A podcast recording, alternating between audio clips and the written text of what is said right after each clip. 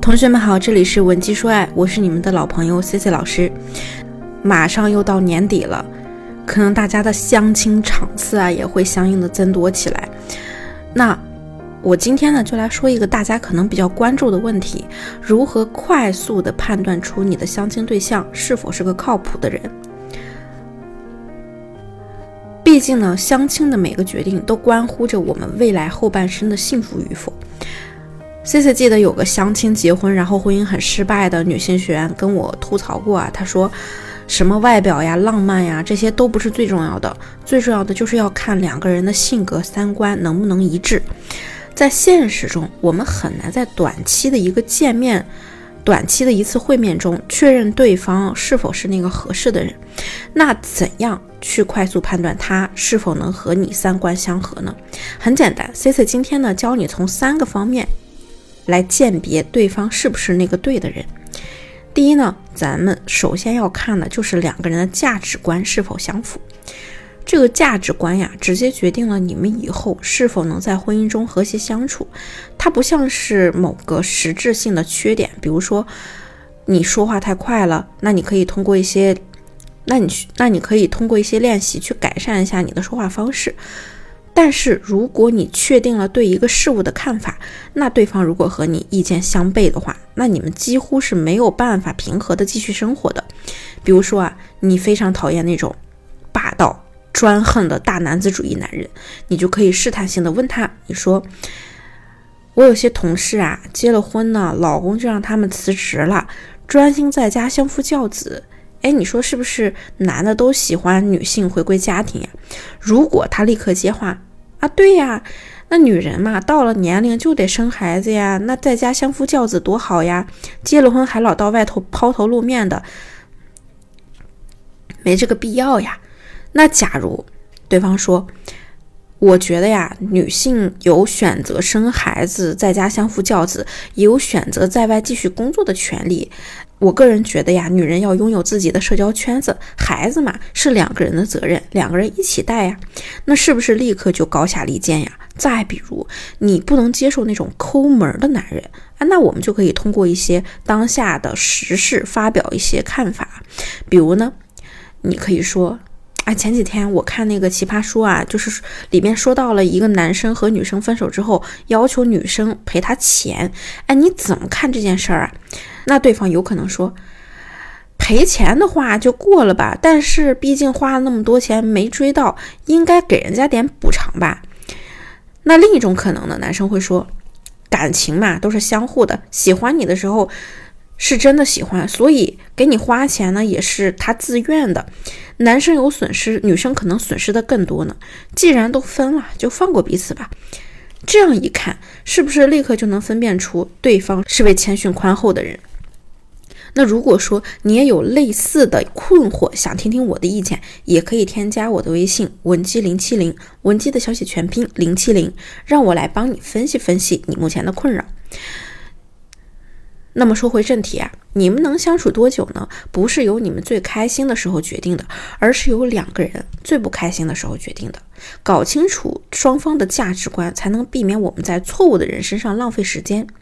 那我们第二问呢，就是要看一下对方的金钱观，这一点非常重要。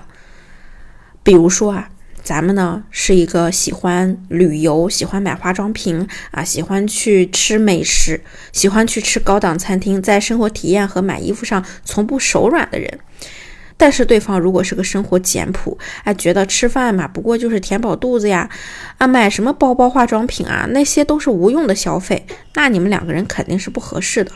所以，我们想要自然一点获取对方的金钱观念，就可以通过。问对方的喜好来引出他的金钱观念。你可以问：哎，你上次不是说喜欢画画吗？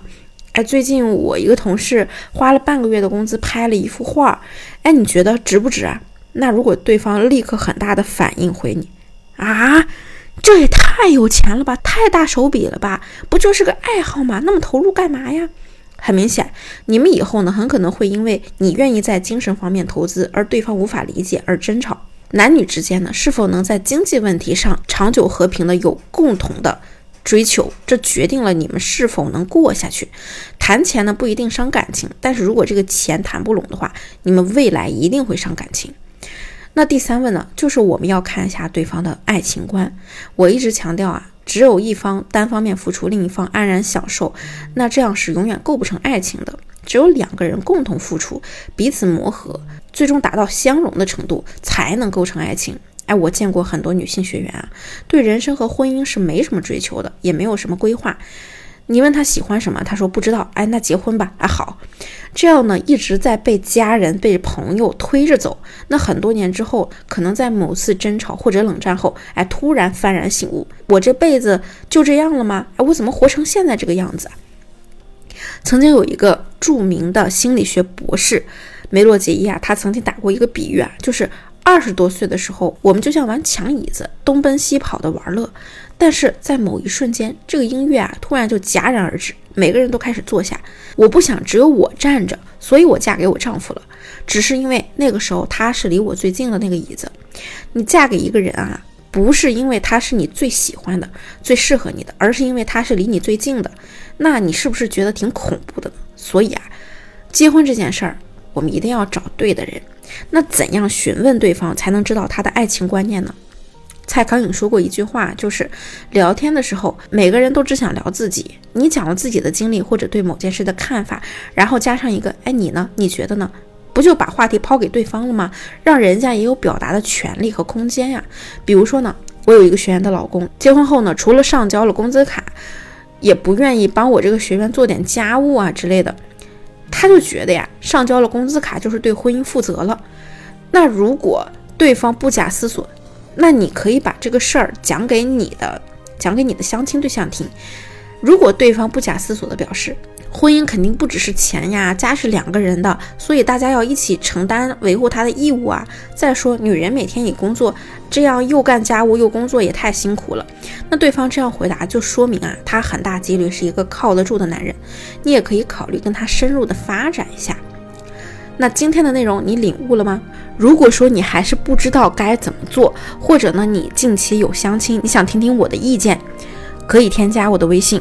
文姬零七零，文姬的小写全拼零七零，我们会用最科学的理论知识帮你改善你和他之间的关系。好了，下期内容再见。文姬说爱，迷茫情场，你的得力军师。